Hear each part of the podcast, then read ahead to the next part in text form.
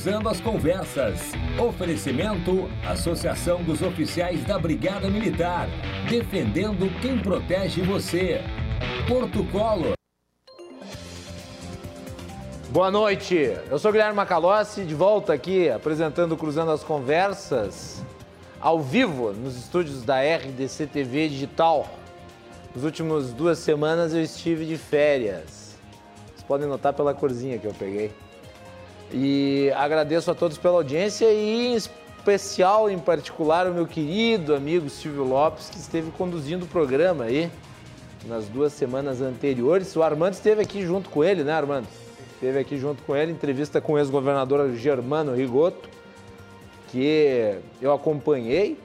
O Germano Rigoto sempre um, um homem muito solícito, muito bem informado, sempre por dentro dos assuntos, com aquela experiência.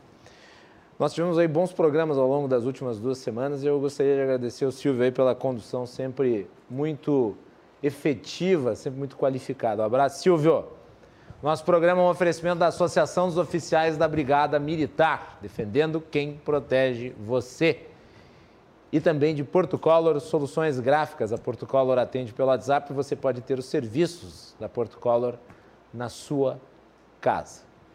É só pedir pelas redes sociais e né, obter aí os vários serviços da Porto Color, que ela disponibiliza para todos os, todos os seus clientes.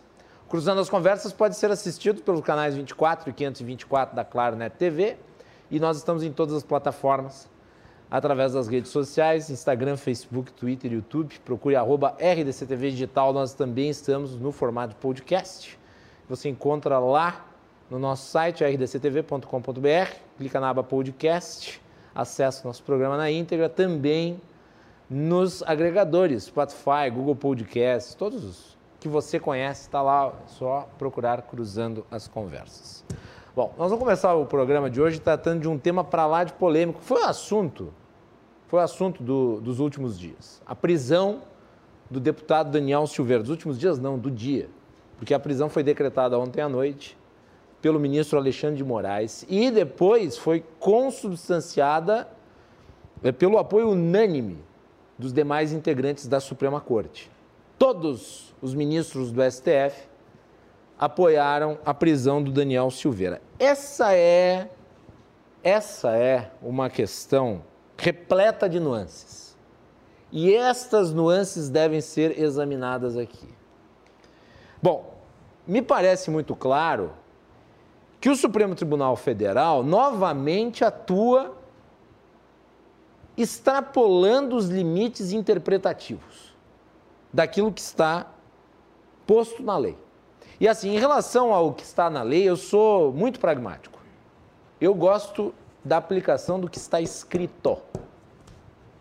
Gosto da aplicação do que está escrito. Porque quando você aplica o que está escrito, você não dá margem para buracos. Você não dá margem para contraditório, você não dá margem para confusão. Quando você começa a fazer interpretações rocambolescas, quando você começa a fazer uma análise abrangente, né, que espicha o sentido da lei, você abre precedentes perigosos. E não é o caso se analisar o senhor Daniel Silveira, deputado de baixo clero, despreparado, faz um tipo que não me agrada, negacionista da pandemia. Mas não importa se você gosta ou não do Daniel Silveira. Nós estamos aqui a tratar de direito. E a Suprema Corte, o Supremo Tribunal Federal, o guardião da Constituição, não perde uma oportunidade de pisotear a Constituição.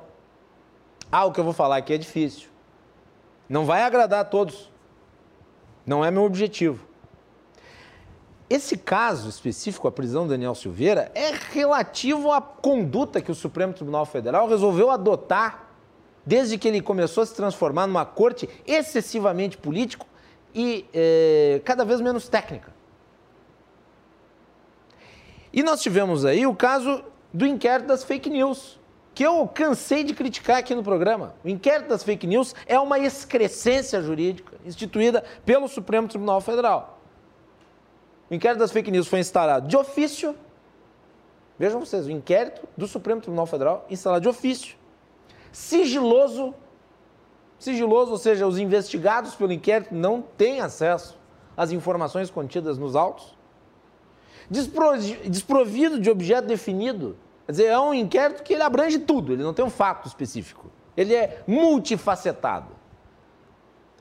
Frauda o juiz natural, porque ele foi instalado de ofício, e o ministro Dias Toffoli, que era o presidente da Suprema Corte, determinou que o juiz, o, o, ministro que seria o responsável, seria o Alexandre de Moraes. Não é assim que funciona o processo natural. O princípio do processo natural estabelece que, não se determina quem é o juiz da causa, que o juiz da causa é natural. E sem a parte do Ministério Público. Quem é que é o titular das ações penais? É o Ministério Público. A Procuradoria-Geral da República nem foi consultada a respeito. Foi tudo feito através né, de uma ação a partir da presidência do Supremo Tribunal Federal. E agora nós tivemos essa prisão decretada através de um ato de ofício. Um ato de ofício decretando a prisão de um parlamentar. Ah, mas é o Daniel Silveira. Não me interessa se é o Daniel Silveira. Isso, tirem Daniel Silveira e coloquem qualquer outro. Ah, o Renan Calheiros não me interessa. O direito é para todos, o direito é para mim, para você, para quem está nos assistindo. E com uma interpretação elástica né, da lei. O que, me, o que me parece muito grave em termos democráticos, da preservação da ordem institucional. Porque a interpretação feita pelo STF em relação ao motivo, a causa de decretar a prisão é de que o parlamentar estaria praticando um delito em flagrante. Agora, qual que é o argumento utilizado pelo ministro Alexandre de Moraes para tanto? É esse que eu vou botar na tela, vou pedir para a produção colocar. Ana, coloca aí para nós. Está lá no despacho do ministro. Relembre-se que considera-se em flagrante delito aquele que está cometendo ação penal ou ainda acabou de cometê-la. Na presente hipótese, verifica-se que o parlamentar Daniel Silveira, ao postar e permitir a divulgação do referido vídeo, que, repiso, permanece disponível nas redes sociais, encontra-se em infração permanente e, consequentemente, em flagrante delito, o que permite a consumação de sua prisão em flagrante. Isso é o que está escrito. Agora, qual que é? Qual que é o problema básico? Qual que é o perigo disso que está escrito aí pelo ministro Alexandre de Moraes? Este programa está sendo transmitido na web vai ficar publicado nas redes sociais. Vai ficar no YouTube, no Facebook e vai ficar lá. Agora vamos dizer que eu ou um dos convidados acabe dizendo alguma coisa que eventualmente seja tomado como um crime. Vai estar nas redes sociais. Quer dizer que o flagrante vai se dar durante todo o período em que o vídeo estiver publicado. Flagrante com um ano de atraso, dois anos de atraso, três anos de atraso. O que está escrito na lei em relação a flagrante? Então vejam o perigo que um precedente como esse causa. E não é pro Daniel Silveira, é para você, é para mim, é para qualquer um. Nós temos que preservar a ordem institucional. Os conservadores preservam a ordem institucional, independente de quem sejam os alvos. Não podemos fulanizar. O que, que diz o artigo 53 e por que, que eu me apego à letra da lei? Vejam vocês. O artigo 53 da Constituição determina o seguinte expressamente: deputados e senadores são invioláveis civil e penalmente por quaisquer de suas opiniões, palavras e votos. Opiniões, palavras e votos são três coisas diferentes. Opiniões é uma opinião qualquer. Palavras, qualquer palavra. Quaisquer palavras, quaisquer palavras. Ah, mas isso significa que ele poderá dizer coisas absurdas. Sim. Ah, mas a lei é ruim. Mude-se a lei. Se a lei é ruim, tem que ser alterada. Como? Pelo Congresso. Ah, mas o Congresso não faz. Votem melhor. A democracia é difícil. Sabe qual que é o regime fácil? O regime do autoritarismo. Porque daí é só fazer. No regime da democracia é necessário diálogo, é necessário interlocução. E daí é complicado. Os preguiçosos preferem o autoritarismo. Né? Inclusive o Daniel Silveira gosta de um certo autoritarismo porque ele defende o AI-5. E agora está aí chorando as pitangas porque foi aplicada contra ele a Lei de Segurança Nacional. Eu posso reclamar da aplicação da Lei de Segurança Nacional contra ele. Ele não pode. Porque no vídeo, inclusive, ele defende o AI-5. Então as pessoas têm que tomar cuidado com o que falam, porque de repente se volta contra elas. Né? Então, vamos voltar aqui para o ponto. Deputados e senadores são invioláveis. Isso aqui é uma garantia ao trabalho legislativo, que está sendo destruída pela interpretação do Supremo Tribunal Federal. Um ato que, na minha avaliação, é autoritário. Para mim, o que o senhor Daniel Silveira disse no vídeo é abominável. Mas existe devido processo legal. E devido processo legal não tem a ver com ato de ofício, nem com decretação de prisão através de uma interpretação dessas, como foi feita pelo Supremo Tribunal Federal nesse caso. E daí vem aquele fato que é o mais extraordinário de tudo, porque no vídeo o, Alex... o, o, o deputado Daniel Silveira se refere ao ministro Alexandre de Moraes. Quem é o ministro que pede a prisão do Daniel Silveira? O Alexandre de Moraes. Então vejam vocês, né? Aquele que ordena a prisão é aquele que é a vítima. Então quer dizer que virou uma vingança? A justiça não é vingança. Ou é vingança? Pelo menos quem eu conheço que lida com lei deixa muito claro isso. Justiça não pode ser vingança. E daí nós temos os precedentes. Porque o Supremo Tribunal Federal e o Judiciário em si, eles vêm tomando esse tipo de ação reiteradamente. Veja, em 2016, o Teori Zavascki, falecido Teori Zavascki, ele determinou o afastamento do Eduardo Cunha da presidência da Câmara dos Deputados. Ah, é o Eduardo Cunha. Sim, eu não estou defendendo o Eduardo Cunha, estou defendendo o devido processo legal. Ele afastou o Eduardo Cunha. E daí o que, que, o, o que, que a Câmara dos Deputados teve que fazer? Teve que votar. Aí, aí se sujeitou a isso e afastou o Eduardo Cunha por 450 votos. E com relação a um caso mais recente que eu critiquei duramente aqui no programa, que foi o afastamento inadequado, errado, ilegal do governador do Rio de Janeiro, Wilson Witzel. Outra pessoa que eu também não não morro de amores. Não morro de amores. Foi afastado ilegalmente do governo do estado o afastamento dele só passou a ser correto quando a Assembleia Legislativa, que é quem detém o poder político para afastar o governador, se manifestou e o empichou.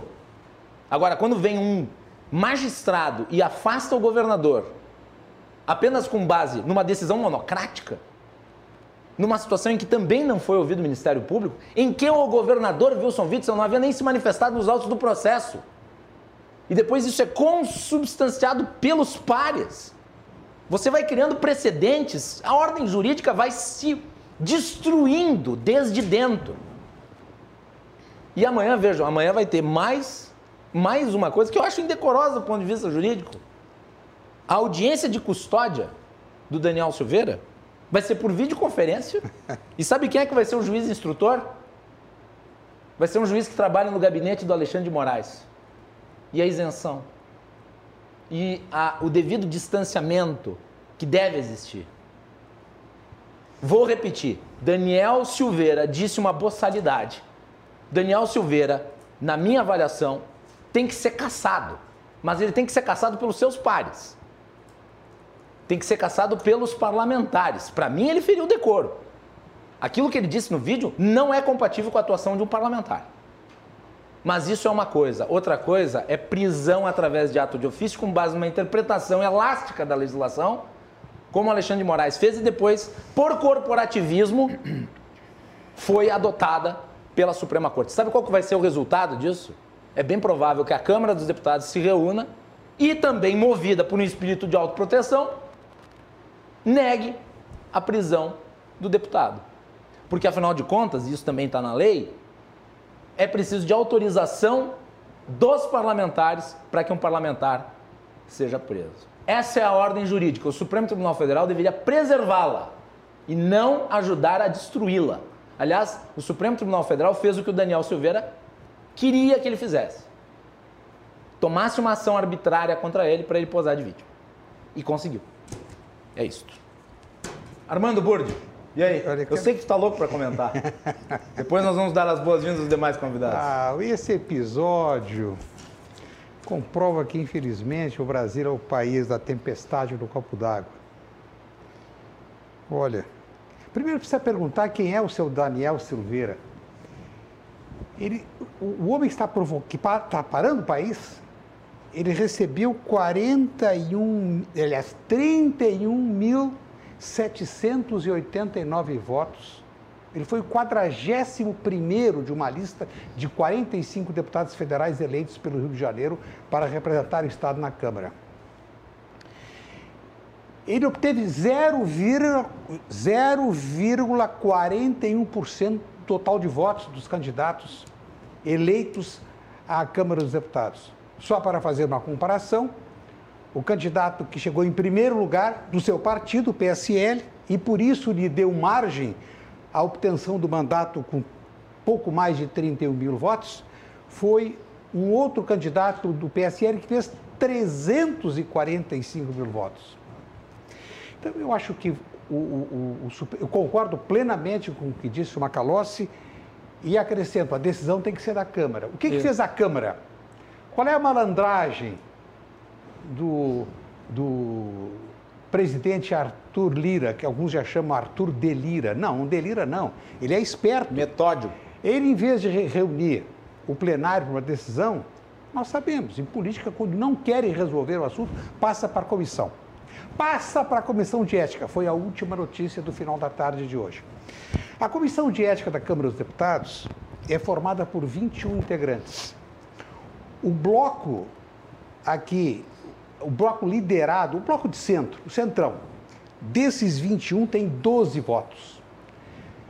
Centro-esquerda tem três vagas e uma está aberta. E a extrema-esquerda tem mais três votos e uma vaga está aberta. E o novo, que é independente, tem uma. Então, não passa na comissão de ética de Guilherme, sob hipótese alguma. Eles vão protelar, faltou quórum, faltou luz e tal, e, e vão esquecer. Acho que o STF deu enorme de uma bancada.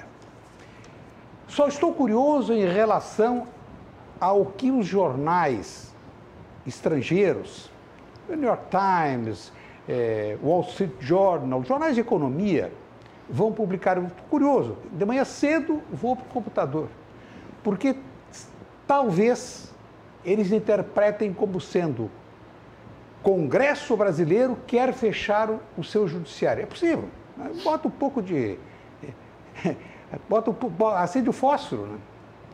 e cria uma circunstância que vai penalizar o país. Reflexo na Bolsa, empresários que estão em vias de fechar contratos com o Brasil. O quê? Vou fazer negócio com um país que não vai ter judiciário? A imaginação voa. Então, eu acho que o episódio é triste, é lamentável. O Supremo Tribunal Federal tinha que ter tratado esse deputado Daniel Silveira com, na medida em que ele tem de ser o 41º da lista dos eleitos, 31 mil votos, ele não tem expressão nenhuma. Nada. Ele tem uma ficha danada, mas não vai ser caçado. E eu aqui estou fazendo uma aposta. Confiram daqui na eleição de 2022. Ele vai, no mínimo, triplicar a sua votação se não for caçado. E eu afirmo, se depender da comissão de ética, Guilherme, não vai ser caçado. E se ele fizer o triplo de votos? ele tem que agradecer o Supremo Tribunal Federal. É, tem que agradecer.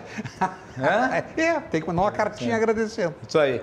Muito bem. Olha, prazer estar aqui de volta nessa bancada. E, aliás, essa bancada hoje reúne os entrevistadores uh, das eleições Sim. municipais. Né? Estão aqui comigo Armando Burdi, Melanie Rupental. Melanie, bem-vinda, boa noite. Boa noite, Macalose, boa noite, nosso convidado, secretário, parabéns pelo cargo. E também boa noite, Armando Burdi e quem está nos acompanhando em casa. A Melanie, que agora também está junto ao portal RDC à tarde, reportagens aí de política, economia e de, uh, e de rua. Né? Melanie de um lado para o outro aí no portal RDC, junto com o Cláudio Andrade e Yasmin Luz. E o nosso ilustre convidado, novo secretário da Casa Civil do governo Eduardo Leite, Arthur Lemos Júnior. Tudo bem, Arthur? Bem-vindo, secretário. Prazer recebê-lo. Boa, Boa noite, noite Magalhães. É uma satisfação no seu retorno das férias estar ah. aqui. Primeira vez aqui nos estúdios da RDC e no Cruzando as Conversas. Boa noite, Melanie. Boa noite, boa noite Burt. A experiência aqui, nos somando aqui, Burt. É importante, né, o a, seu comentário, né, Macalossi, sobre é, tudo que você acabou trazendo e comentando, por vezes é incompreendido por ambos os lados, né? É, porque você coloca que você está defendendo, na verdade, o, o devido processo legal, Isso. a correção. Você não está entrando na seara de qual ação ou qual atitude teve o deputado, não. ou A ou B em alguma outra situação. E às vezes isso é incompreendido e é difícil. É difícil porque é o caminho mais difícil o caminho de defender efetivamente uh, as instituições e tudo mais. Mas esse é um caminho que a gente acredita e é o que a gente segue aqui no governo do Estado. Muito bem. Eu vou começar, secretário, lhe perguntando sobre uh, o convite para ocupar aí a Secretaria da Casa Civil, que é uma secretaria política fundamental para o governo. O governo Eduardo Leite colheu vitórias e colheu derrotas na Assembleia, mais vitórias do que derrotas. Mas escolheu uma em particular no ano passado, que eu acho que foi até um pouco dolorida, foi a questão envolvendo a reforma tributária, que não foi aprovada. Havia uma dificuldade muito grande, aliás, nós fizemos aqui, né, é, é, Armando, fizemos uma entrevista com o Frederico Antunes, é, e ele falou um pouco, a gente é, instigou ele a tratar do assunto, e eu acho que é um tema que vai voltar a ser discutido no ano 2021, porque é imprescindível. Mas eu gostaria que tu falasse inicialmente, depois nós vamos entrar nos assuntos pormenores. Gostaria que tu começasse falando sobre de onde partiu o convite, desde quando e quais são as suas expectativas em relação à pasta, substituindo aí o Otomar Vivian. Não, perfeito. É um, primeiro é um grande desafio, né? Substituir o Otomar Vivian, um homem público, experiente, histórico, foi parlamentar, tem aí anos de vida pública. Foi com uma grata satisfação que o governador Eduardo Leite me convidou para assumir essa função junto ao governo do estado, uma casa político-técnica, eu digo que ela não tem também o seu componente técnico. Eu estive à frente desde o início do governo na Secretaria de Meio Ambiente e Infraestrutura, onde era uma secretaria técnico e política também.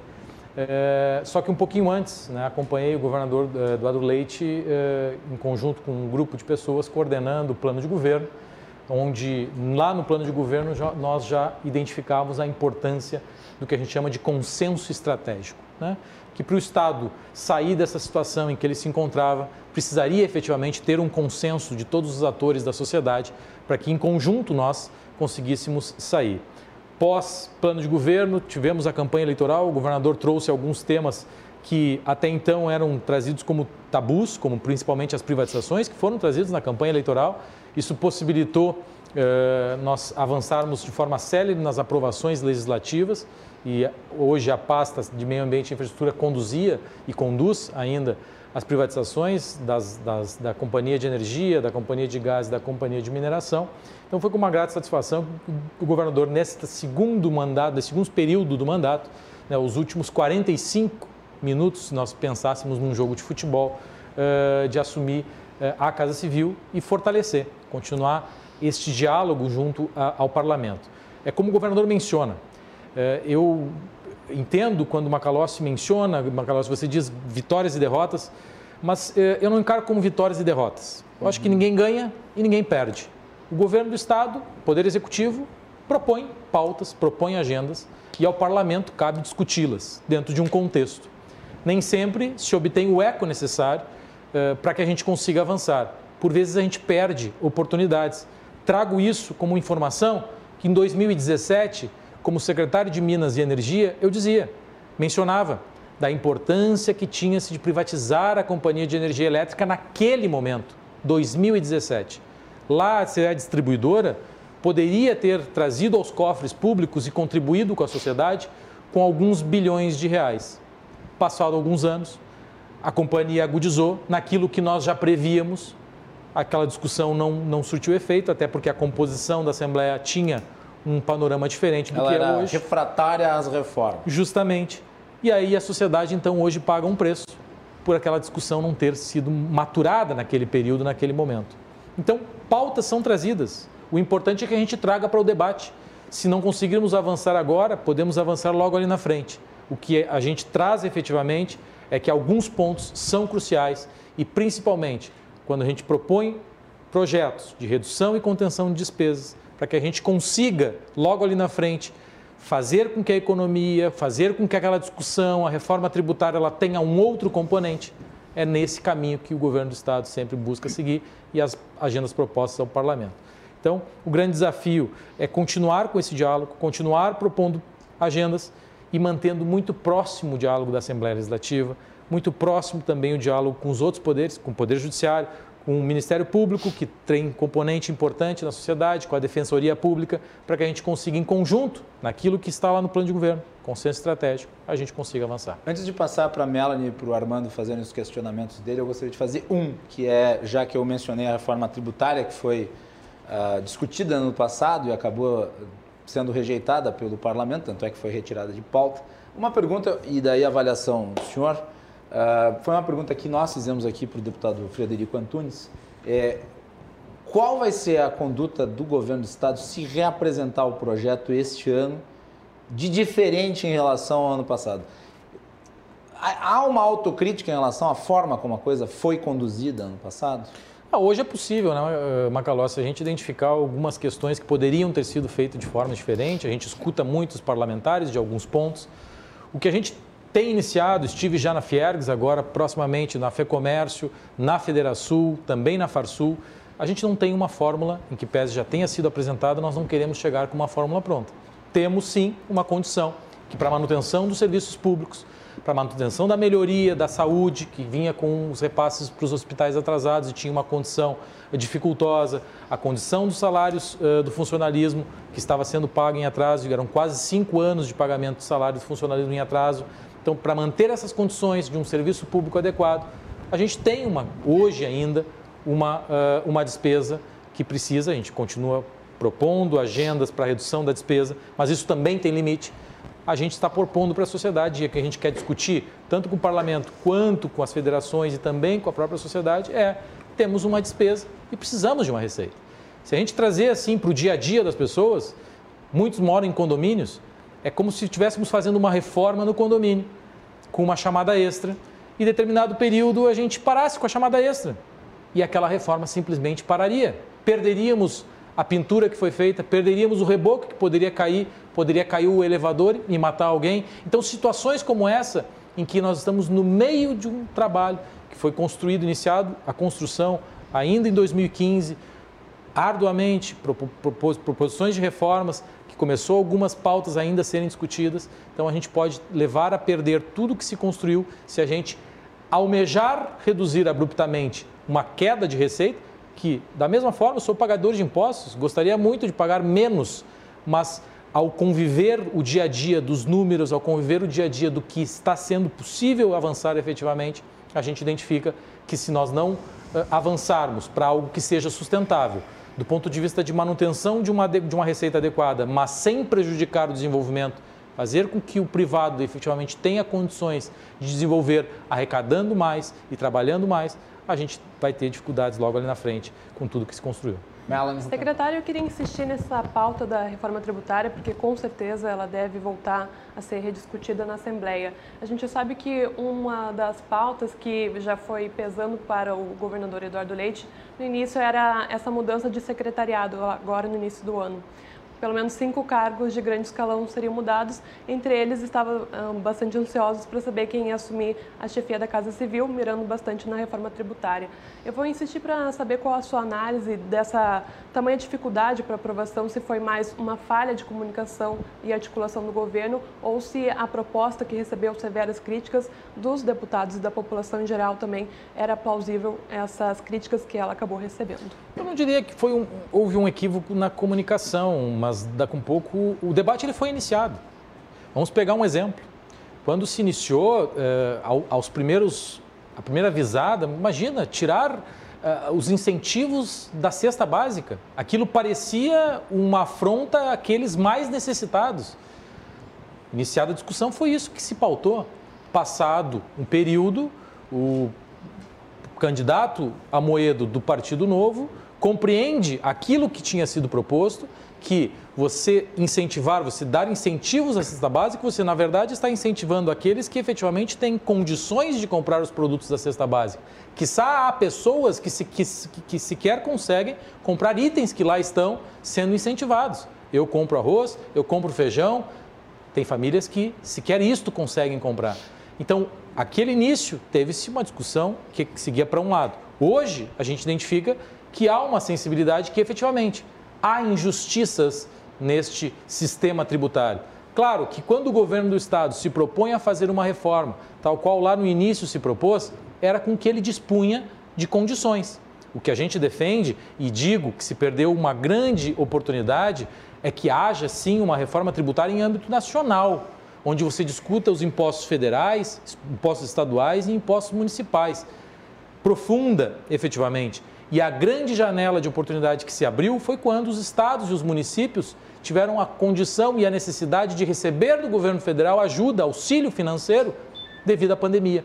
Ali estava a janela de oportunidade para o governo federal de propor aos estados e municípios: perfeito, você precisa de ajuda, eu, como ente federativo, vou te ajudar efetivamente, mas vamos também agora sentar à mesa e discutir uma reforma tributária ampla. Não se fez, infelizmente, e voltamos à pauta. Então, em âmbito estadual, com aquilo que é possível nós fazermos, propor uma alternativa.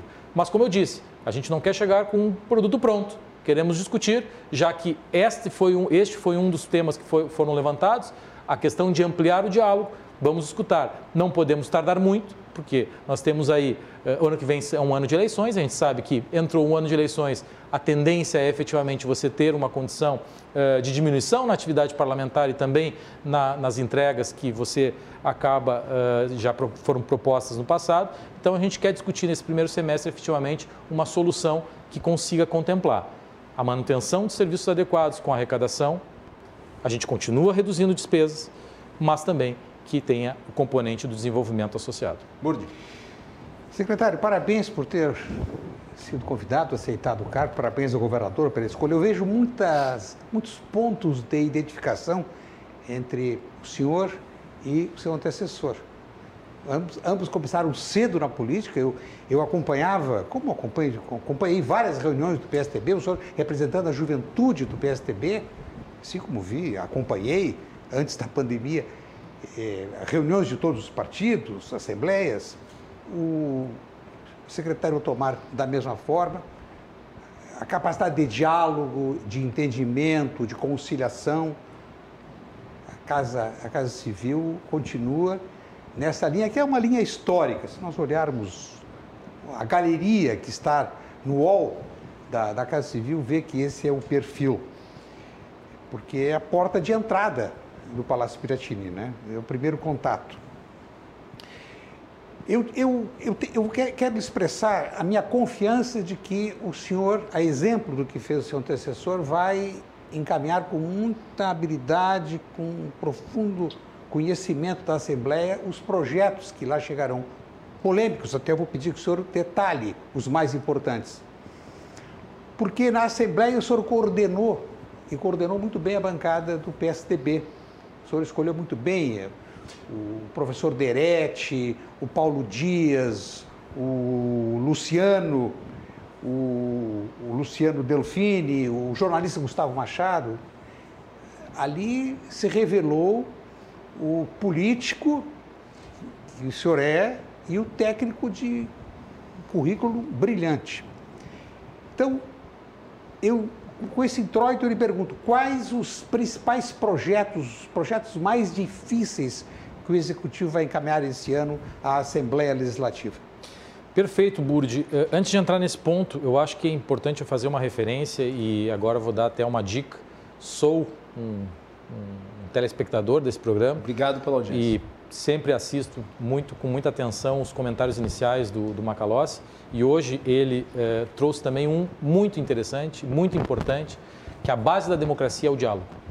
Isso. É muito mais fácil uh, você simplesmente jogar projetos uh, de forma autoritária, tentar uh, de forma né, unilateral e uníssona você baixar decretos e baixar soluções únicas, unilaterais. E a gente sabe que o caminho do diálogo ele é mais difícil, mas em que pese seja mais difícil, ele é mais sólido e duradouro. Aí eu entro agora, Burd, nos projetos que foram já encaminhados, foram sete projetos que estão uhum. em regime de urgência, a partir do dia 9 de março já estão trancando pauta na Assembleia Legislativa. O governador do estado retoma este caminho, atravessa a praça, a, né, né, fez um pedido ao presidente da Assembleia, fez uma apresentação a todos os deputados, todas as bancadas dos projetos que lá estão com regime de urgência, em respeito à Assembleia Legislativa. Não o fez por convocação extraordinária, porque entendia que o ano passado se terminou, teve o ano todo inteiro de pandemia foi o ano da pandemia, não estou dizendo que nós estamos fora da pandemia, mas foi o ano da pandemia, pautas estressantes, então se respeitou o parlamento para no início da atividade legislativa.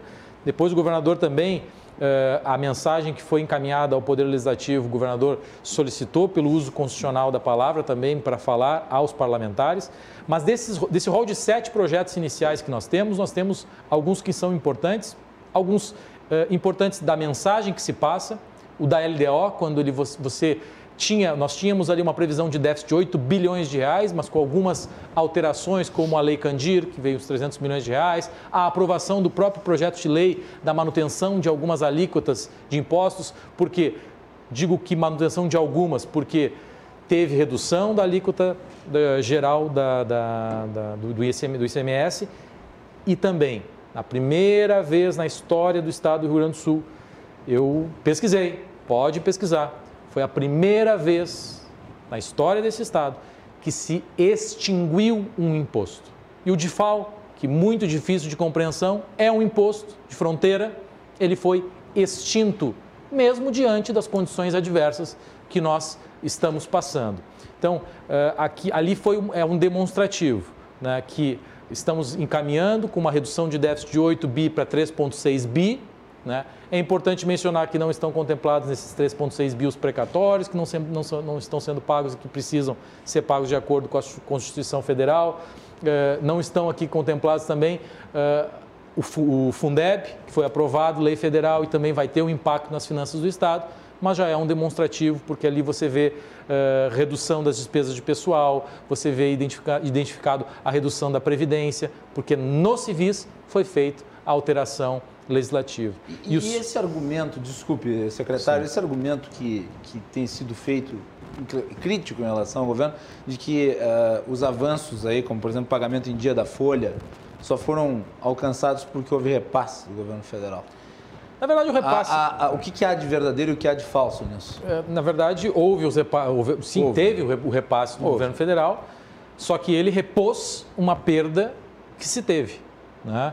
Uh, por graça, a perda não foi estimada, não chegou ao limite que se estimava se ter. Então veio de ano a mais. Uh, um valor, sim, mas que somado à perda do ano, você não teve essa recuperação.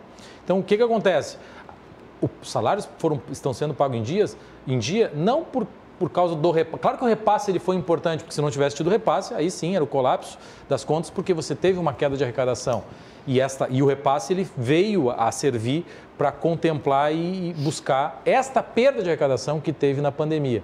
Então, foi importante? Sim, mas o que efetivamente teve condição do pagamento em dia é aquela tão falada né, frase que é o fluxo de caixa. Né? efetivamente você conseguiu ordenar, você conseguiu identificar, encaixar. Então, inicia-se os repasses em dia dos, da, da, dos hospitais. Então, no que você está em dia com os hospitais, você passa aos fornecedores, no que você está em dia com os fornecedores, você acaba reorganizando, você diminui as despesas com funcionalismo, que foram as, as reformas aprovadas no primeiro ano de governo, reforma administrativa, reforma previdenciária. A economia também dá o suporte porque está lá na, no projeto da LDO que a economia também deve um suporte nesse ano, em que pese tenha sido de pandemia, e depois posso trazer alguns elementos já lá na pasta de Minas de Meio Ambiente e Infraestrutura, mas conseguiu se ordenar o fluxo.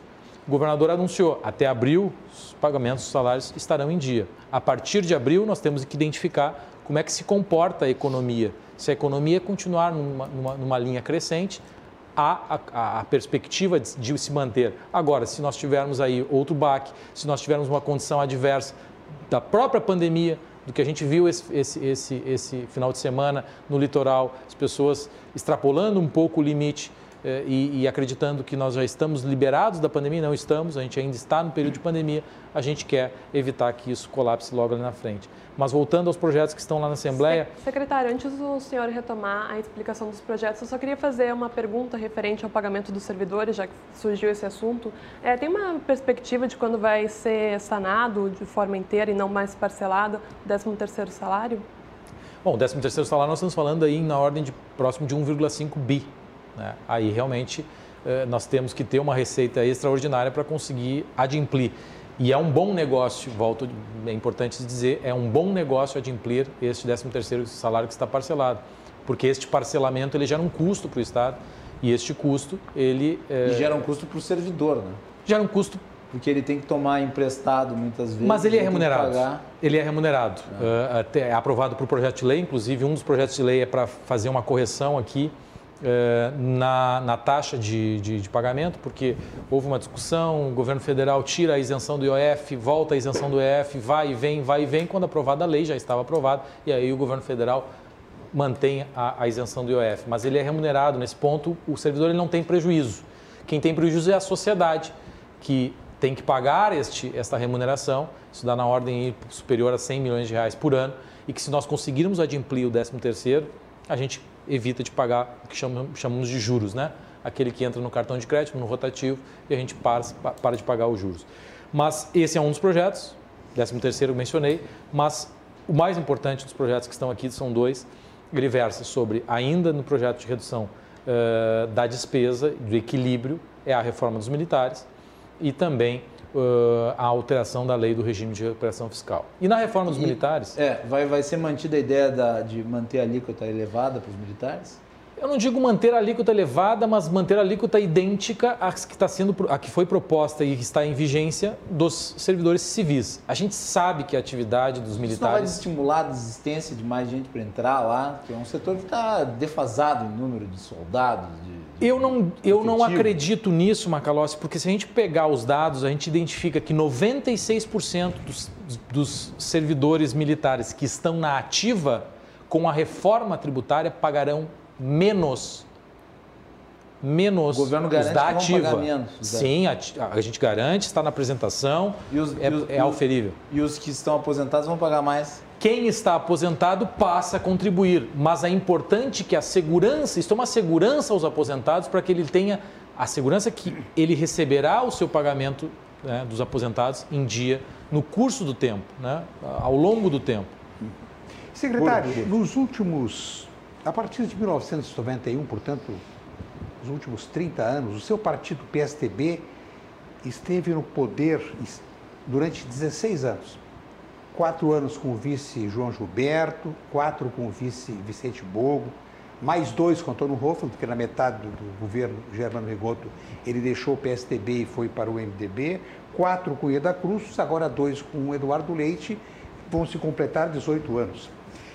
E o PSDB no Rio Grande do Sul tem apenas 31 prefeituras, mesmo considerando a importância. Perdeu Porto Alegre, mas a importância de Pelotas, Santa Maria, Caxias do Sul, Novo Hamburgo, mas 31 prefeituras não revelam a grandeza do, do partido. Né? Quatro deputados estaduais. Como o governador Eduardo Leite já anunciou que não vai concorrer à eleição, corre a especulação de que o PSDB vai abrir mão da cabeça de chapa, vai apoiar o MDB com o Alceu Moreira, deverá indicar o vice. Será que o partido vai abrir mão de ter um candidato, um candidato próprio, isto é, antecipar o segundo turno para o primeiro? Fizeste um, um, um histórico muito bom do PSDB, Burdi. Eu fiz, aliás. E rápido, hein? E rápido. Tem aliás, que... eu... poder de síntese foi. Aliás, eu, eu, estava fazendo um revival ontem mesmo sobre essa questão, sobre essa, esse, esse caminho. Uh, o PSDB aprendeu muito sendo vice-governador aqui no estado do Rio Grande do Sul com esse aprendizado permitiu, já no governo Ieda, foram os dois anos onde nós tivemos maior arrecadação do que efetivamente, nós tivemos déficit. Né? Foram os dois anos que nós pegarmos os últimos 40 anos. funcionou, eu acompanhei. É, justamente, infelizmente, foi mal compreendido naquele momento hum. e foi inclusive demonizado, chamado déficit zero, não, se compreende, não teve uma compreensão naquele momento. desculpe interromper, sempre será mal interpretado. Ah, e eu não sei, e vou, vou, vou complementar a interrupção, mas necessária, porque o déficit zero foi combatido pelo ex-governador Tarso Genro com um conceito que até hoje eu considero difícil de ser compreendido, o déficit responsável. Lembram dessa É. expressão? É que Enfim. houve uma confusão que o déficit zero seria retratado como dívidas zero, que o Estado não teria que mais se endividar. Não, o Estado teria sim que buscar recursos, mas para retornar em investimentos, em infraestrutura, investimentos de qualidade de serviço para o cidadão. Infelizmente, o que a gente acabou vendo depois da- do governo que saiu, que, que, que ade- que adentrou, foi efetivamente eh, solapado ali os, os- os depósitos judiciais, mais de 8 bilhões sacados dos depósitos judiciais. Mas, Burdi, quando você menciona isso, eu acho que é muito cedo a gente antecipar uma questão eleitoral. O que é cristalino, efetivamente, é que o governador do Leite não concorre à reeleição. né? E tampouco eh, o que ele tem demonstrado, eh, quando questionado, mas, Mas concorre a pode presi- concorrer a presidente. É como ele diz, é algo que não se escolhe, é algo que, se chamado, você eh, se sentiria honrado e bem querido, mas antes de também decidir isso, nós precisamos discutir qual projeto, qual projeto de país, projeto de Estado nós estamos conduzindo. O que a gente efetivamente tem presente, que com a não ida do governador à reeleição, nós entendemos que o, que o, que o Estado ele precisa continuar nesta linha de evolução, nesta linha de crescimento, neste caminho. próprio do PSDB ou convidando o MDB para a cabeça de chapa. O senhor não considera que Paula, Paula Mascarenhas, eh, prefeita de Pelotas, seria uma boa candidata? Jorge Pozobon, prefeito de Santa Maria? o PSDB tem excelentes quadros, excelentes prefeitos. Como você bem mencionou, Jorge Pozobon em Santa Maria, que foi à reeleição, está fazendo uma bela administração. Em Pelotas, a, a prefeita Paula. Agora em Caxias do Sul, nós temos, nós fomos com chapa pura. E a especulação, desculpe interromper, mas a especulação não nasceu dentro do MDB, nasceu dentro do PSDB, e isso é que me surpreende. É que é natural, é natural das lideranças, mas é o que a gente menciona, nós não queremos antecipar debates. Nós temos ainda uma pauta de reformas a serem aprovadas, precisamos muito eh, do apoio eh, também dos prefeitos na compreensão dessas pautas, que tem também interação com os próprios municípios. Quando a gente faz uma alteração, uma reforma no Estado, é óbvio que tem interação, a vida acontece nos municípios. Então, eh, esse é um debate que a gente vai deixar para 2022, ano da eleição. Mas já estão antecipando, porque no momento em que o governo cogita dividir a Secretaria do Desenvolvimento Econômico, do Turismo e contemplar, entregar essa importante Secretaria de Desenvolvimento para o MDB, já está est- estendendo o tapete. Não, esse, é um esse foi um movimento, é importante aqui a gente mencionar, eh, os dois partidos que foram para o segundo turno foram MDB e PSDB. Fim da eleição, Numa disputa bastante quente. foi uma disputa bastante quente, com certeza, de dois partidos que estavam no mesmo campo político. Né? Ideias em que nós estávamos efetivamente olhando para o mesmo lado. Então, eh, é importante que a gente traga aqui que, fim da eleição, eh, o MDB teve uma deferência ao efetivamente estar junto, estar no governo do Estado, participando com uma secretaria. Nosso, meu colega deputa- deputado Juvir Costela, secretário de Transporte e Logística. Passado dois anos, né, as feridas eh, curadas ou um pouco já amenizadas, é importante e é salutar o movimento do, do, do próprio MDB de não estar no governo, mas passar a, também a ser governo, assim como os outros partidos também o são, como o PP, como o PTB. A gente sabe que nós tivemos votações na Assembleia, infelizmente alguns parlamentares eh, votaram alguns projetos não de acordo com o que nós compreendíamos, mas isso faz parte da democracia e cabe à Casa Civil Não hoje. foi falha da Casa Civil, nem da articulação do governo, nem Eu não posso, eu não posso atribuir isso a uma falha, porque eh, os parlamentares, eles discutem, eles debatem e eles têm as suas condições. O que a gente vai efetivamente fazer é ter muita atenção para que a gente consiga ampliar a discussão, ampliar o debate. Eu tenho conversado com cada parlamentar, depois vou conversar com as bancadas em conjunto, que nos oportunizem o espaço para que a gente consiga apresentar, consiga dialogar, consiga retirar as dúvidas, seja pelo campo político ou seja pelo campo técnico. Que nós tenhamos este tempo para que se explique e se apresente as pautas que o governo está encaminhando. E aproveitando esse assunto, então, qual está sendo o alinhamento do governo agora que veio a comitiva do PSDB? Houve esse convite para o Eduardo Leite faz, percorrer o país como pré-candidato. É, como é que vai ser o alinhamento e também o papel do vice-governador Ronolfo Vieira nisso? especialmente que nós estamos em pandemia, haverá reformas estruturantes importantes a ser pautadas e o governador então vai se dividir de forma nacional e estadual aqui. É, na verdade, eu participei uh, do, do, do, evento. Na verdade, era um, um, um, almoço que já estava marcado, tinha, tinha mais de duas semanas. Era um grupo de parlamentares do meu partido.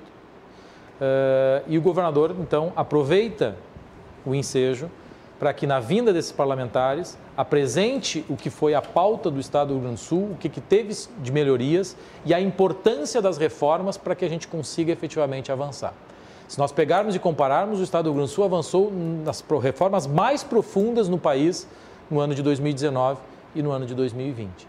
E é isso que o, que o governador também mencionou aos parlamentares que lá votam no Congresso Nacional não, a gente não busca apenas a bancada gaúcha, sempre será a primeira a ser procurada, mas também a gente busca, junto, dentro dos nossos partidos, dos nossos quadros, uh, obter eco na aprovação de pautas. E o governador mencionou a importância que se tem da reforma tributária em âmbito nacional, de forma ampla, e também a importância de uma reforma administrativa, importância para o país, para os estados e para o município. Ato contínuo, os parlamentares, compreensíveis a esta questão, mencionam da importância de se conduzir, de nós avançarmos na construção de uma pauta, de um projeto de país que nós possamos compreender e conduzir. É, claro que o governador se sentiu querido, lisonjeado com uh, os comentários que foram feitos, mas é como ele mencionou: precisa se trabalhar primeiro no projeto, precisa trabalhar nas pautas. O que, que o Brasil precisa? Aprofundarmos essas pautas. Tal qual... Eu fico só preocupado que o governador comece a perbular pelo país e esqueça a terra dele. É, não, e o governador mencionou, é, houve um, um, certo, uma certa situação que foi posicionada, ah, agora foi convidado a viajar ao país, agora ele vai viajar e esqueceu do Rio Grande do Sul. Em absoluto. O governador é responsável. O governador vai discutir com os pares, vai discutir com a sociedade gaúcha.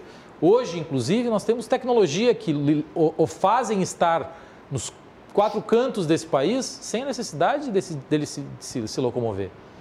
Né? Ele pode estar dando entrevista em rádios do que foi feito aqui no estado do Rio Grande do Sul, do que, que o país precisa. Aliás, pode se replicar e se rememorar o que foi feito aqui no estado antes da eleição. Foi o movimento Rumos RS, onde multipartidos participaram na discussão de pautas do que, que efetivamente o Rio Grande do Sul precisava Trabalho esse que depois culminou, e todos os partidos tinham acesso ao resultado do Rumos, resultado disso que depois culminou com o próprio plano de governo uh, do Eduardo Leite, do governador Eduardo Leite. Então, uh, não é o fato, o governador não vai abandonar o Estado, não vai virar as costas, em absoluto. Nós temos, volto a dizer, pautas ainda a serem aprovadas, discussões a serem aprovadas, e nós precisamos avançar aqui no Estado. Claro que o governador Friso tem toda a condição e toda a capacidade de, através da tecnologia, através de concatenação, estar efetivamente falando, por que não, de um projeto também de país. Secretário, eu vou pedir para tu deixar a pergunta para o ah, próximo bloco, porque nós mais do que estouramos o tempo do primeiro. A entrevista muito, muito, muito interessante, muito, muito importante aí uh, eh, para entender o que, que vai se desenvolver ao longo do ano.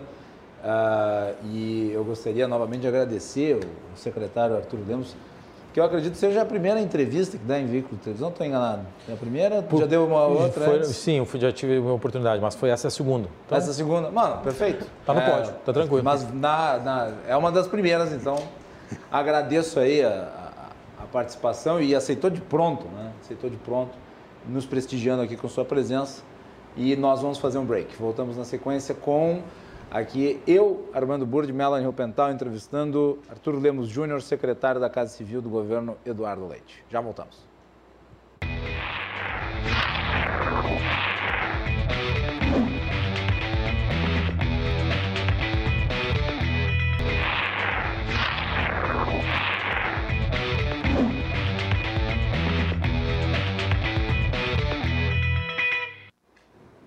Estamos de volta com o Cruzando as Conversas. Hoje, uma entrevista especial com Arthur Lemos Júnior, secretário da Casa Civil do governo Eduardo Leite. Estamos falando sobre os projetos que serão debatidos aqui no Estado. Estamos falando sobre política, sobre articulação entre o Executivo e o Legislativo, Cruzando as Conversas.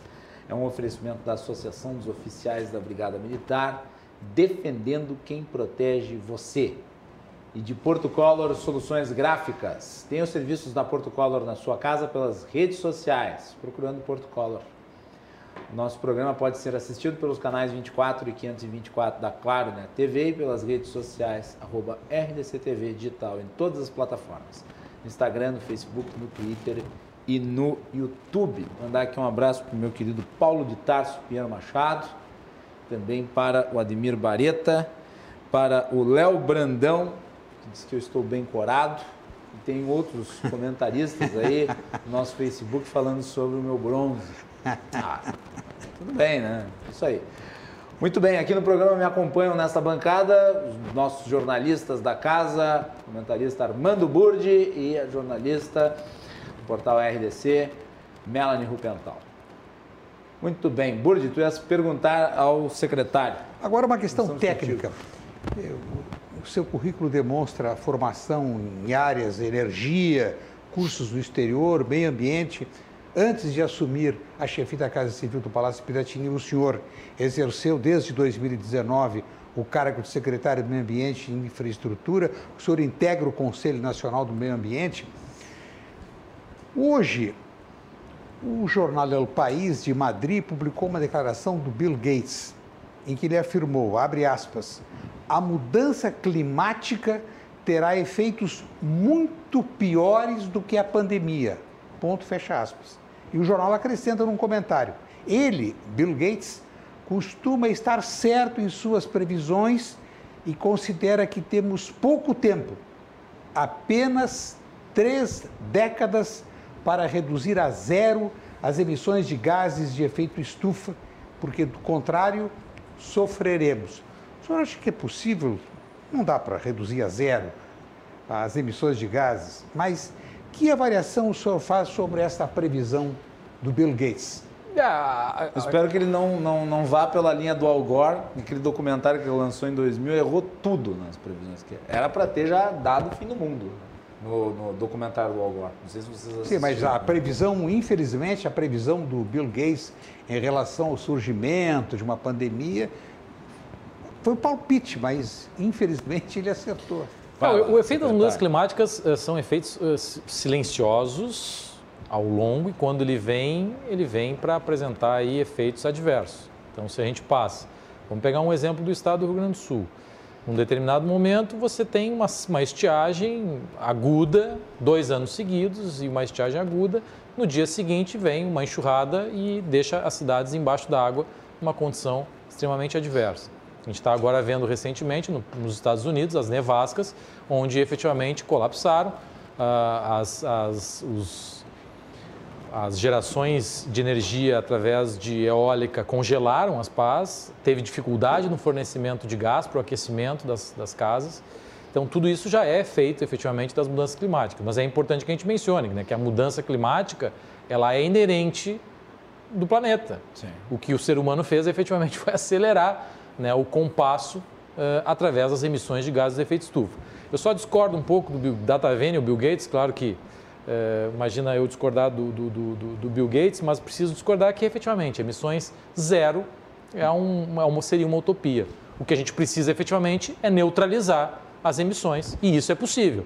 Né? Neutralizar emissões de que forma? Com tecnologia, né? Uh, identificando formas e atividades que emitam menos ou que capturem mais. Mas eu acho que acredito que a principal discussão, infelizmente, não está se tendo.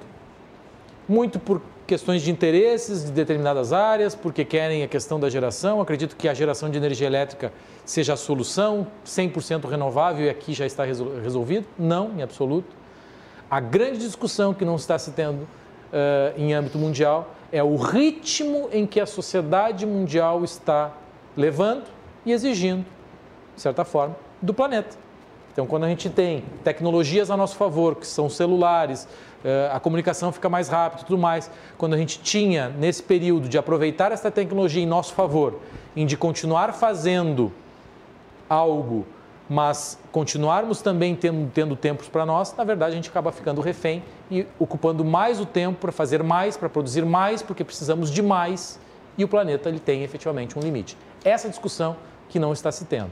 Claro que quando a gente discute geração de energia elétrica e tudo mais, vamos pegar um exemplo, o nosso país, 82% é, da matriz de energia elétrica é renovável. Agora, se nós pegarmos países uh, do, do, do leste europeu, você identifica que tem lá geração com tecnologias atrasadas e que precisam efetivamente ter uma atualização.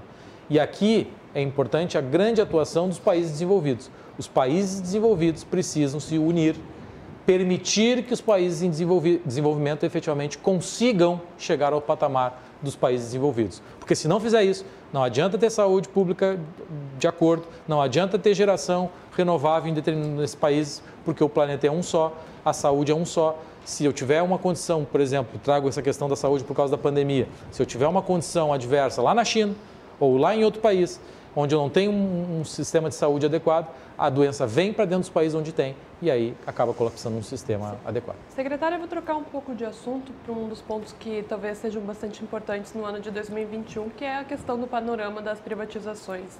É, em 2019, o governador Eduardo Leite ele chegou a fazer uma estimativa de que a privatização de três estatais geraria 2 bilhões de receita, que seria a CE, a Sugás e também a CRN, que é a companhia de mineração. Eu queria que o senhor falasse um pouco desse panorama para 2021 e se essa estimativa se mantém. Não, é, é uma estimativa que o governador fez, é uma estimativa, eu acho que se mantém, ou que o mercado também avalia que, que, que é possível do resultado final da privatização das companhias. A gente pode ter também uh, boas surpresas com, com, com, com, esse número, estamos trabalhando para isso. Né? Dá Todo... para chegar a uma privatização nesse ano? Sim, com certeza. CE distribuidora, 31 de março. Não prorroga mais. 31 de março. 31 de março. CE transmissora, já estão os documentos em avaliação do Tribunal de Contas, pretende-se lançar o edital em maio.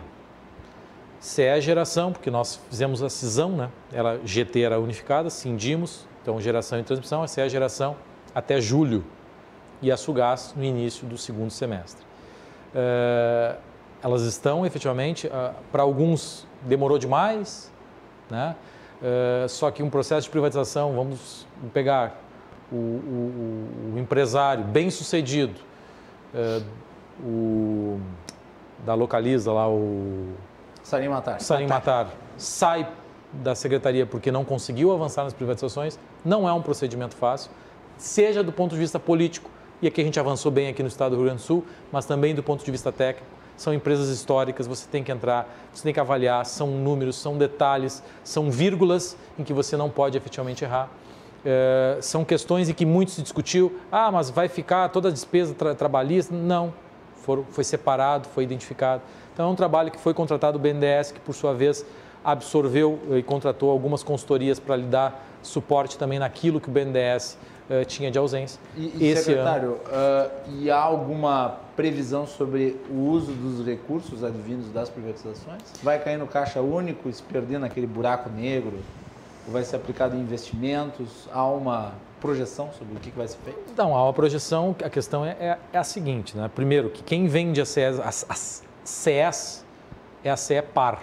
Então, já automaticamente o recurso não entraria no caixa ouro. Mas esse recurso, claro, é do governo do Estado, que é acionista da CEPAR, ele é acionista 100%.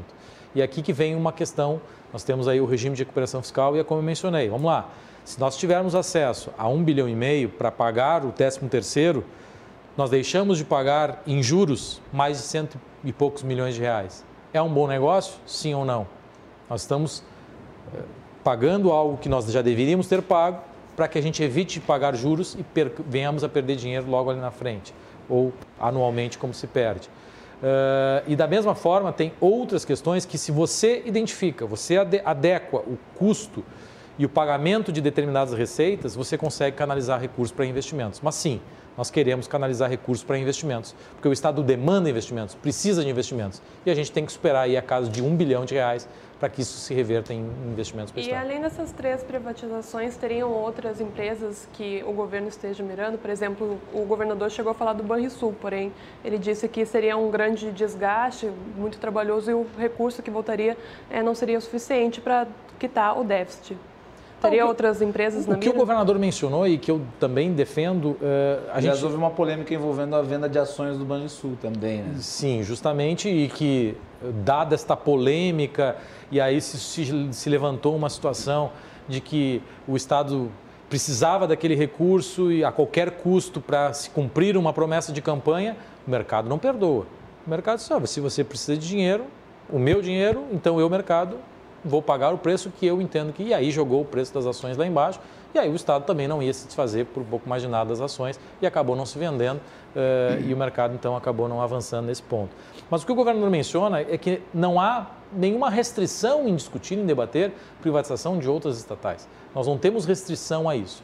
O que o governador menciona é que antes da privatização ou discussão da privatização de outros estatais, como o Banrisul, por exemplo, nós temos outras pautas que são necessárias como a reforma dos militares que está se discutindo, como a própria reforma tributária, porque se nós não fizermos um trabalho de ajuste tributário no mínimo, porque se não for uma reforma tem que ser ao mínimo um ajuste, todo o recurso da venda das estatais vai ser para pagamento de custeio. Aí isso seria a maior atrocidade que se faria com o recurso, você vender uma companhia para manter a máquina pública em funcionamento. E logo ali na frente, sem mais companhias, com aquela despesa, você uh, teria condições. Então, não há restrições em discutir isso. Mas antes uh, do Banrisul, que, uh, que pese concorra, tem um mercado regulamentado lá pelo Banco Central e tem evoluindo, avançou e se a gente acompanha aí os, os, as, as, bancas de investimento mencionam que em que pese não tenha sido os melhores, foi um bom, efetivamente, um bom balanço apresentado, a gente tem que discutir outras companhias que se avizinham. Uma delas é a Corsan. Essa discussão que a gente vai ter que ter com a sociedade. Teve aprovação do marco legal do saneamento. E o marco legal impôs e está impondo à companhia uma, uma situação de que ele não tem mais acesso a recursos públicos, que foi o histórico desse setor, através de recursos do orçamento da União, através de recursos de bancos estatais não há mais esse espaço e essa é uma discussão que eu acredito que a gente tem que ter antes. Mas quando o governador trouxe essa projeção de que não seria sanado, o déficit estava na projeção de 8,1 bilhões e a projeção que ele trouxe seria de 7 bilhões. É que, é que o que, que acontece? Você poderia, o que o governador menciona, com a venda deste ativo, você não bancaria toda a dívida, porque dentro desse déficit ainda tem a questão da, da, da, da, dívida que não está sendo paga, são 11 bilhões que nós não pagamos nesse período de liminar, mais o, mais o valor que ainda tem de estoque da dívida a ser paga. O que o governador menciona é que com a venda de uma estatal tal qual o Banrisul, você perfaz o déficit daquele ano e o ano seguinte você volta a ter déficit porque você não vai ter essa receita extraordinária. Receitas extraordinárias precisam ser canalizadas para investimentos. Se nós canalizarmos receitas extraordinárias para custeio, a gente já sabe onde vai dar. Quando o governo Tarso avança nos depósitos judiciais, ou seja, um recurso extraordinário para manutenção de despesas correntes, quando acaba este recurso, o que você faz? Nada. Colapsa colapsa com atraso de repasse na saúde, colapsa a segurança, onde nós tínhamos os maiores índices uh, de insegurança nós vivenciamos, infelizmente, e agora, graças a Deus, a gente consegue retomar. Em 2019 foram os menores índices da década uh, de segurança. Você começa a atrasar o salário do funcionalismo e aí você acaba prejudicando a toda a sociedade. Burdi. Secretário, eu me lembro de, de uma entrevista dada pelo governador ao seu Polares. Ele assumiu a 15 de março de de 1991. Um mês depois ele deu uma entrevista fazendo um balanço, os primeiros 30 dias, e ele disse assim: Até agora eu tive a impressão de que eu fui eleito para ser chefe do departamento pessoal do governo. Porque é só folha e folha, mas eu, eu fui eleito para administrar. Então, essas dificuldades de caixas, finanças, isso aí é da história do, do, do nosso Estado, infelizmente. E eu até parabenizo o atual governo que teve a coragem de dizer e não repetir o que diziam até o governo anterior. Diziam que a dívida é de 60 bilhões. Não, não são 60 bilhões, são 100 bilhões. Porque é preciso somar caixa único, depósitos judiciais, precatórios, dá esse montante. E esse é o quadro. Quando nós estamos falando da crise do Estado do Grande Sul, nós estamos falando da crise do Estado que deve 100 bilhões de reais. A propósito de receita e de não ingresso de recursos, segundo o cálculo do Núcleo de Estudos da Tributação do INSPER, o Instituto de Ensino Superior Credenciado de São Paulo, em 2019, contribuintes e entes da federação disputavam nas esferas administrativa e judicial o destino de pelo menos 5 trilhões e 400 bilhões de reais. Mais da metade desse valor se refere a tributos federais, mas aí tem uma quantidade impressionante de, de recursos que são, sobretudo nos estados, nessa metade. O governo do estado do Rio Grande do Sul pela sua representatividade, pelo seu perfil político, pelo trânsito que tem no Congresso, não deveria forçar mais a reforma. Não essa reforma que está lá para ser votada, junto com COFINS, COPINS, não, mas uma reforma profunda. Reforma que, aliás, deveria ser precedida por um cursinho para a grande maioria dos 513 deputados e 81 senadores que são analfabetos sobre a questão sistema tributário. Porque isso aqui é uma vergonha, isso aqui é um roubo, isso aqui é um assalto ao bolso, sobretudo dos assalariados. 5 trilhões e 440 bilhões deixaram de ingressar. Mas vamos fazer uma comparação. É o valor da dívida do governo federal. O governo federal deve cinco, fechou o ano devendo 5 trilhões. Então, será que isso não é motivo suficiente ou mais do que suficiente para que o Congresso Nacional com seriedade, com responsabilidade, com empenho, com dedicação, finalmente vote uma reforma tributária decente e o Rio Grande do Sul não tem um papel adicional para cumprir neste momento?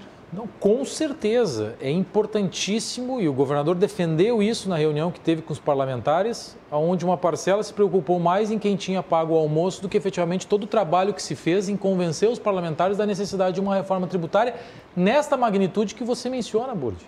Mas antes, Burdi, eu queria mencionar, você trouxe um ponto importante é, aqui, que é essa questão da dívida do Estado, que é uma dívida histórica.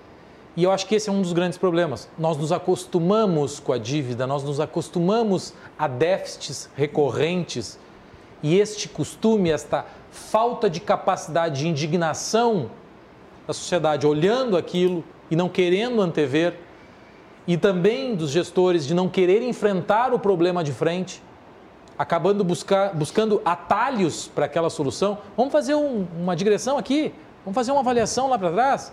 Tinha inflação, então o governo se financiava, atrasava um pouco o salário aqui, jogava, porque um dia de, de, de, de, de você ganhava Overnight. muito. Você ganhava muito nessa questão da variação. O governo Colares teve uma décima terceira arrecadação com a criação do Caixa Único e com os dividendos. Aí, antes disso, tinham os estados emitiam títulos da dívida. Aliás, títulos da dívida, na época de vergas, que depois vem para dentro do Banrisul e quase quebra o banco. Ali iniciou ah. e aí depois teve que se fazer todo o financiamento, que é hoje uma da, parte da dívida que a gente paga hoje é a, a, advinda disso, das emissões dos títulos que o Estado fazia Aí não podia mais fazer, veio em 1994, contenção da inflação, plano real não tem, aí vem, né, um pouco antes, a situação do caixa único, e aqui começa a, a nós uh, de, de, degradarmos os serviços que eram prestados, porque aquilo que tinha recurso para se fazer, você retira de lá, passa a não prestar mais adequadamente lá para tapar o furo aqui. Termina o caixa único, vai o depósito judicial, e nada de enfrentar o problema que é despesa maior do que receita. E é aqui que nós falhamos como sociedade e que agora a gente tá, nós estamos querendo enfrentar esse problema de frente e a sociedade, eu acho que, acredito que, passados quase 60 meses de atraso de salário, a condição que nós chegamos, se deu conta de que a gente precisava efetivamente. Falando... E exemplo disso foram os dois projetos que estavam no segundo turno da eleição. Falando em despesa, recentemente o governo do estado anunciou o ingresso de novos servidores dentre eles auditores fiscais. O custo desses auditores vai ser de 60 milhões. E nós estamos falando de folha aqui. É, não é contraditório que se chame auditores fiscais a esse custo, quando, sei lá, poderia se convocar os auditores que estão, que estão cedidos para outros órgãos, de maneira a compensar a Secretaria da Fazenda, se é o caso. É, a que se deve essa convocação? Porque muita gente ficou irritada, e eu mesmo comentei aqui no programa, quer dizer, num dia se aprova lá o projeto do governo, o projeto do governo não, a, a emenda do PT, que obteve o apoio do governo para ser aprovado na Assembleia, e depois faz a convocação desses desses auditores aí que vão custar 60 milhões, é um dinheiro considerável. Né? Sim, é um dinheiro considerável. Tem a questão chamada dos auditores, a chamada também dos analistas de planejamento, a chamada também dos brigadianos, a chamada recente uh, de 450 agentes da SUSEP, da mesma forma, tudo isso contemplado, mas eles assumem num novo panorama, num panorama de uma reforma previdenciária inicial que foi feita lá no governo Sartori, depois uma reforma previdenciária mais profunda que é feita no governo Leite, uma reforma administrativa que retira aquele crescimento vegetativo da folha, triênios, quer dizer, nada se muda, mas tem o avanço aqui na, na, na, licença prêmio, tudo isso foi modificado. Então esses servidores eles assumem numa condição onde, porque um dos grandes problemas é, mas ainda vão custar 60 milhões. Não, custarão, mas a gente tem que compreender que o serviço público ele precisa ser prestado, precisa ser prestado com, com, com, qualidade. E a Secretaria da Fazenda tem um componente muito importante, não do ponto de vista eh, de controle e fiscalização, mas do ponto de vista de nós mantermos o trabalho que é realizado na transparência, na arrecadação, também no controle das despesas. Se nós precarizarmos também através dos recursos humanos, a gente vê, o que, e é mais sensível à população, a gente vê o que aconteceu com a segurança. Quando você para de chamar efetivamente ativos, os, os brigadianos e policiais, você teve um reflexo na segurança. Se você para efetivamente não chama mais servidores em áreas chaves importantes do governo, você vai passar a ter problemas silenciosos, como uma queda na arrecadação, porque você não vai ter o controle, evasão, evasão uh, de, de, de, de, algumas fontes, porque você também não tem a, a condição de, de atuar. Somos defensores de um Estado necessário, não de um Estado mínimo, um Estado necessário que se retorne em efetivamente serviço ao cidadão. Nós temos cinco minutos de entrevista, então Melanie e Armando, cada um tem a possibilidade de fazer uma pergunta. E vou pedir para o secretário responder brevemente. Vou, para finalizar, Vai. então, trazendo um pouco a esfera federal. Recentemente, o presidente Jair Bolsonaro eh, levou ao Congresso um projeto de lei complementar eh, sugerindo uma alíquota uniforme específica para o ICMS. Qual é a avaliação do governo do Estado sobre isso? A avaliação do governo do Estado é que o governo, mais uma vez, ao invés de se debruçar numa reforma profunda, tributária, que cabe à União, junto com o Congresso Nacional, acaba tal qual acreditamos como uma cortina de fumaça, levar uma falsa expectativa da sociedade que essa é a solução para reduzir uh, as alíquotas. Se ele quisesse efetivamente ter uma redução rápida e efetiva, se ele acredita que os impostos são os grandes vilões disso, que ele fizesse ou fizesse com os impostos federais. Você acaba, uh, e exemplo disso, de fazer política com o chapéu dos outros, a gente viu quando a Dilma, na MP 578, né, rebaixou as alíquotas, as, as, tarifas de energia em 18% e depois gerou um grave problema com um aumento logo ali na frente. Não, não foi um grave, ela faliu o setor elétrico. Faliu o setor elétrico. Então, uma, uma política, uma iniciativa como essa, além de, na nossa visão, ser inconstitucional, ela pode gerar um descompasso tamanho que, enquanto, está, enquanto a gente tenha que perder tempo discutindo esses temas, a gente tinha que estar debruçado em uma reforma mais profunda. Secretário Arthur Lemos, o que, que o senhor diz aos pais e às mães que nos acompanham em relação e tentando tranquilizar pais e mães em relação à volta às aulas? Não, está mantido o calendário. Eu acho que essa semana algumas escolas privadas, a partir da semana que vem as escolas, algumas mesmo escolas, com governo... mesmo com esse crescimento no número de internações em UTIs. Mesmo porque a gente acredita que dentro do panorama uh, e dos, uh, do, dos, dos protocolos de distanciamento controlado é possível efetivamente. Eu tenho um filho de quatro anos. Ele já desde o final do ano passado já estava indo à escola. Não é fácil, é difícil de conversar com a criança, a importância tudo mais. Isso é, faz parte também do aprendizado. A gente sabe também da exposição dos professores e a gente, no caso, uh, nós estamos trabalhando para que venhamos a conseguir trazer os professores para a fila de vacinação, mas isso depende de um, também de um plano nacional de vacinação. Também depend, dependemos de vacinas. Hoje foi apresentado pelo ministro Pazuello. A gente acredita que até metade do ano aí mais de 200 milhões de doses estejam disponíveis, já estivessem disponíveis ao Brasil, ao nosso país. Enfim, a gente acredita assim, ó, que com os protocolos sendo seguidos à risca, é possível sim a retomada com segurança da educação. Vai haver vacina para todos, então? Acreditamos que até o final do ano é possível que sim. A gente quer é antecipar. Teve um pedido da presidente do CEPERS, estamos tendo essa discussão junto ao gabinete de crise, para junto também ao governo federal trazer essa questão dos professores, porque as aulas serão retomadas e a gente precisa efetivamente proteger a todos. Sabe que não tem vacina para todos, mas então a gente está dentro, em compasso nesse diálogo, buscando concatenar o interesse coletivo e a questão E dentro de uma estratégia de vacinação, né, secretário? Porque vi esses dias na coluna de uma jornalista da, de uma outra emissora é, que a Associação dos Juízes Federais do Rio Grande do Sul dizendo que vai, ia disponibilizar vacina e tal. Não deixa de ser um fura-fila, né? Porque tem uma ordem para ser vacinado. É, se essas Certamente vac... não é por categoria. Né? Se essas vacinas deixarem... A não ser que o cara trabalhe na, na, na, é. na área da saúde. Se essas vacinas deixarem de ser vendidas ao país o país não tenha condições de buscar em outra fonte ou um outro tipo de vacina, porque são agora múltiplas fabricantes, pode ser considerado. Mas a gente respeita aí a decisão e, enfim, vamos avançar aí para que toda a sociedade seja vacinada até o final do ano.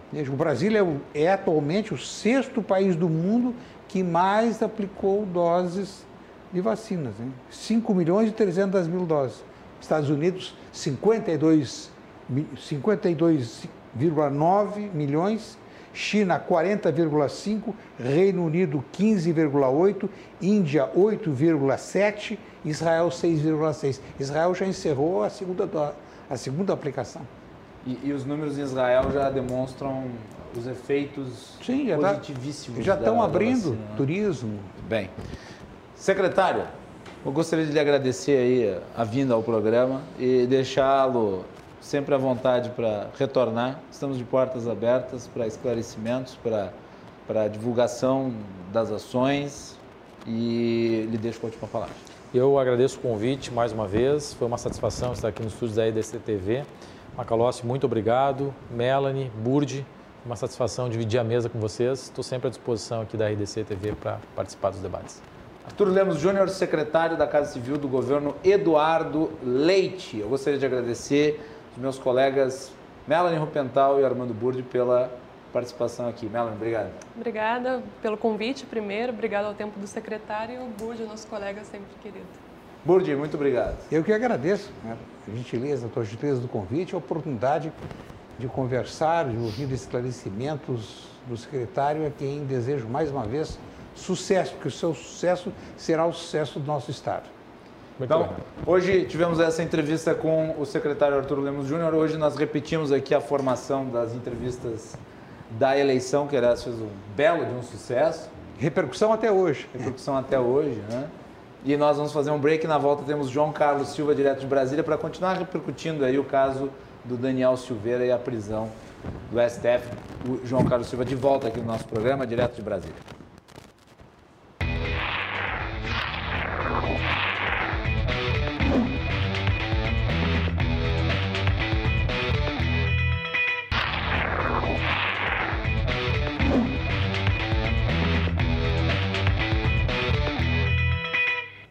De volta para o último bloco do Cruzando as Conversas, nós temos a volta de João Carlos Silva, direto de Brasília, os bastidores do poder.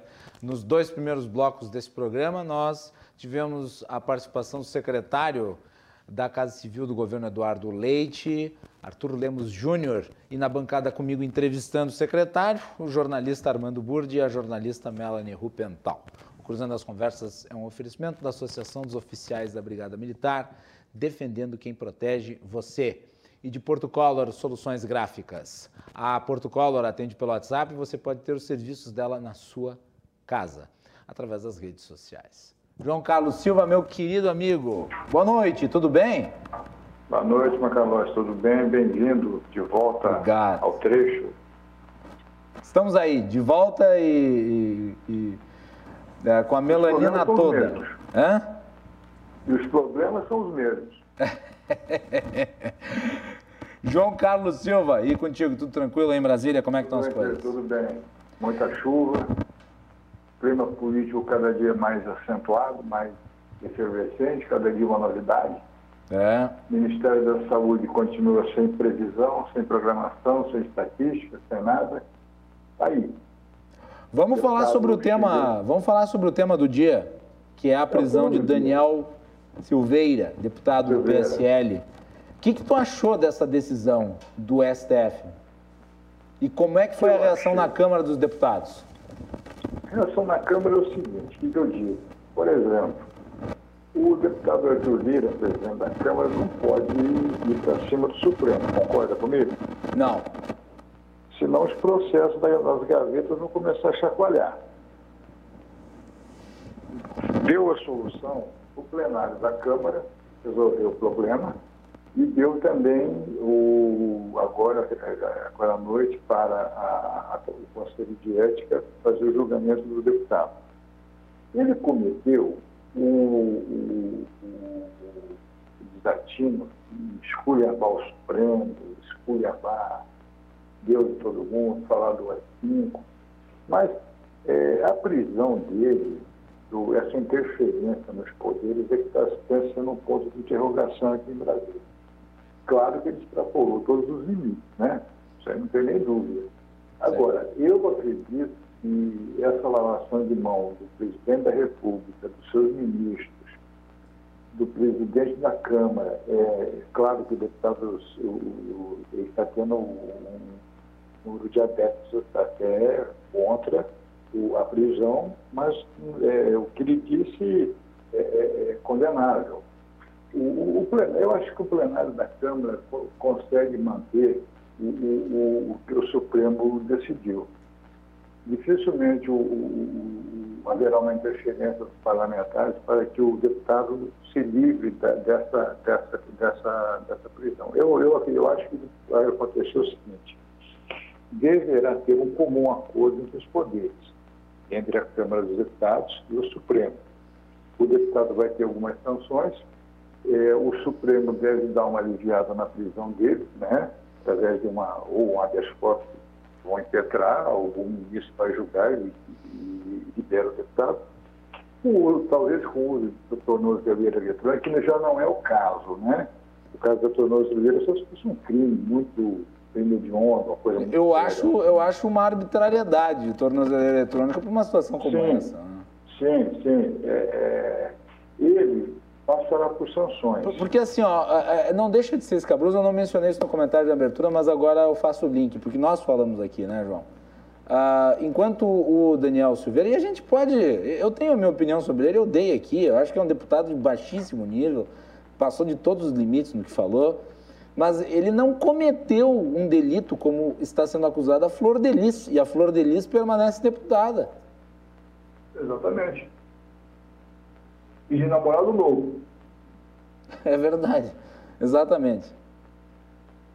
Então, é, é, é uma situação muito, muito, muito ruim essa.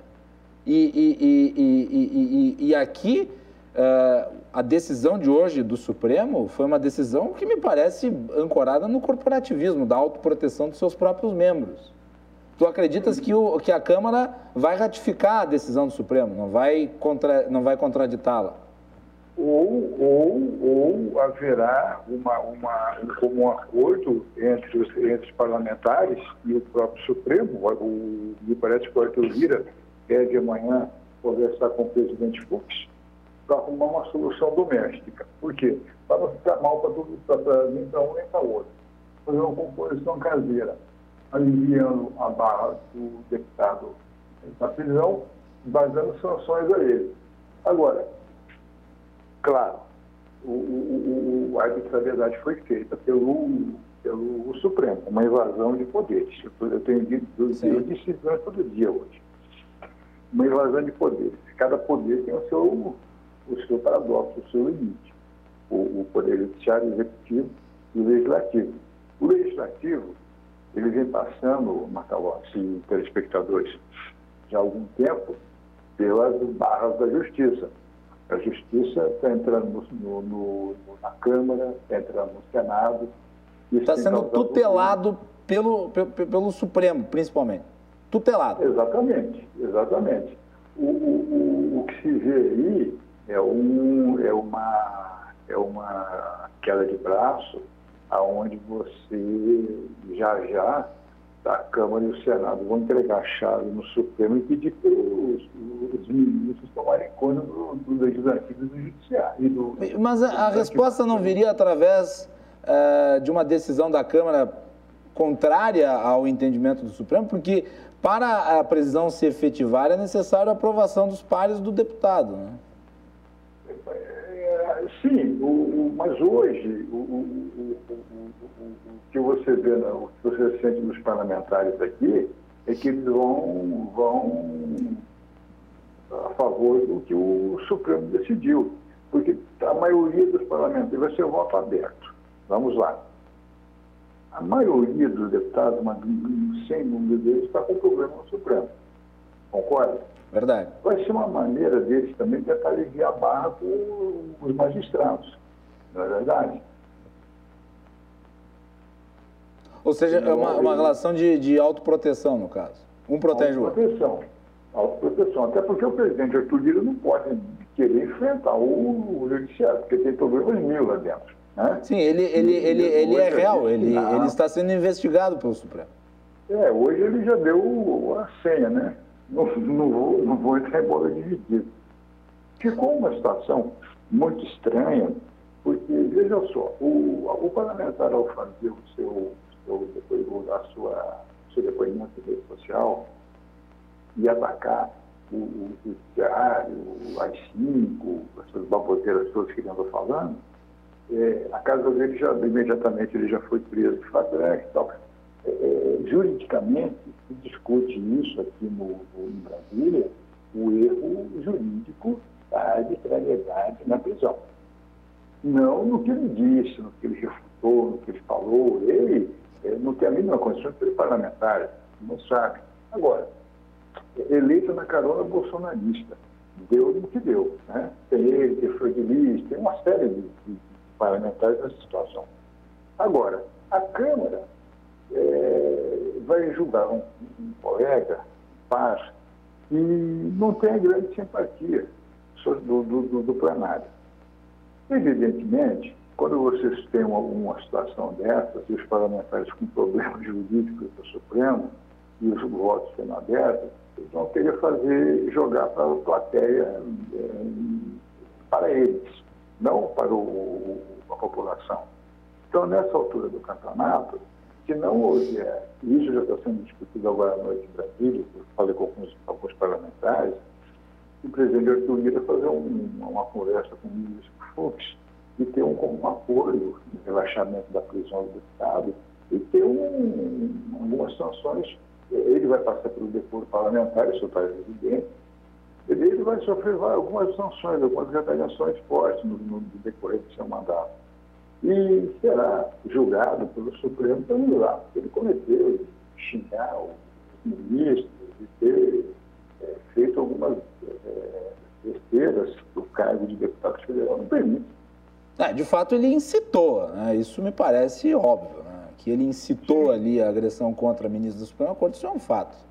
A questão é o aspecto jurídico da decisão, que me parece absolutamente inadequado. São duas coisas. Exato. O, a inadequação dessa, dessa prisão foi um. É, é o que alguns parlamentares disseram hoje. De repente, o Supremo, qualquer coisa que você vai falar numa, numa rede social, algum ministro do Supremo se sentir ofendido, vai mandar entrar na casa de um deputado e mandar prendê-lo. ele tem o, o, o, o foro privilegiado, ele tem a, a, a imunidade parlamentar pela fala. O parlamentar ele tem livre-arbítrio para falar o que ele quiser. Agora, o, o, o ministro Alexandre de Moraes tem, junto com ele, nessa, né, né, nessa batalha, todo o Supremo. Vamos ver se o deputado terá com ele toda a Câmara. Muito bem. João, uma última pergunta. Hoje uh, era esperada uma manifestação do presidente Jair Bolsonaro porque o uh, deputado uh, Daniel Silveira é um dos mais renhidos apoiadores do governo. E o presidente, quando se manifestou no Twitter, ele falou sobre imposto de importação de bicicletas. O, o, o Daniel Silveira foi rifado? deputado fez uma, uma postagem em rede social, ele estava pedindo ajuda ao presidente Jair Bolsonaro. É muito claro que o presidente Bolsonaro não quer comprar uma briga com o Supremo. Ele praticamente saiu do foco junto com os ministros e lavou as mãos nesse caso.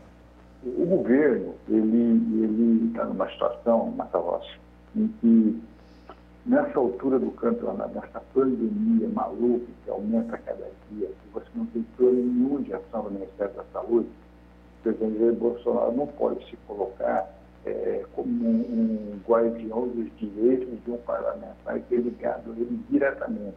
Né? Ele não pode comprar uma briga com o Supremo, ele tem que ter, vai dar uma de magistrado, de estadista nessa altura do campeonato e deixar o, o companheiro na, na, na, arena dos leões. Se o companheiro conseguir se safar dos leões, bacana, vamos aplaudir ele. O nosso grande companheiro vai ser os leões primeiro. O, o, o, aliado é um problema do aliado que não conseguiu domar os leões. Muito bem. João, amanhã participas para a gente falar mais sobre esse caso. Vamos ver aí qual vai ser o resultado da votação na Câmara. Tá bem? Com certeza. Muito bem. Um abraço, João. Uma boa noite. Um grande abraço, boa noite a todos. Prazer em, em ouvi-lo pela sua volta. Parabéns e abraço a todos os telespectadores e se cuidem. Prazer, prazer falar com o amigo, estava com saudades. Mas agora a gente vai Uau. retomar o contato direto. Isso aí. João Carlos Silva aqui no Cruzando as Conversas. Nós vamos ficando por aqui, agradecendo a todos pela audiência. Nós voltamos amanhã a partir das 22h15, logo após o Dois Toques vem aí, o RDC Shopping. Boa noite.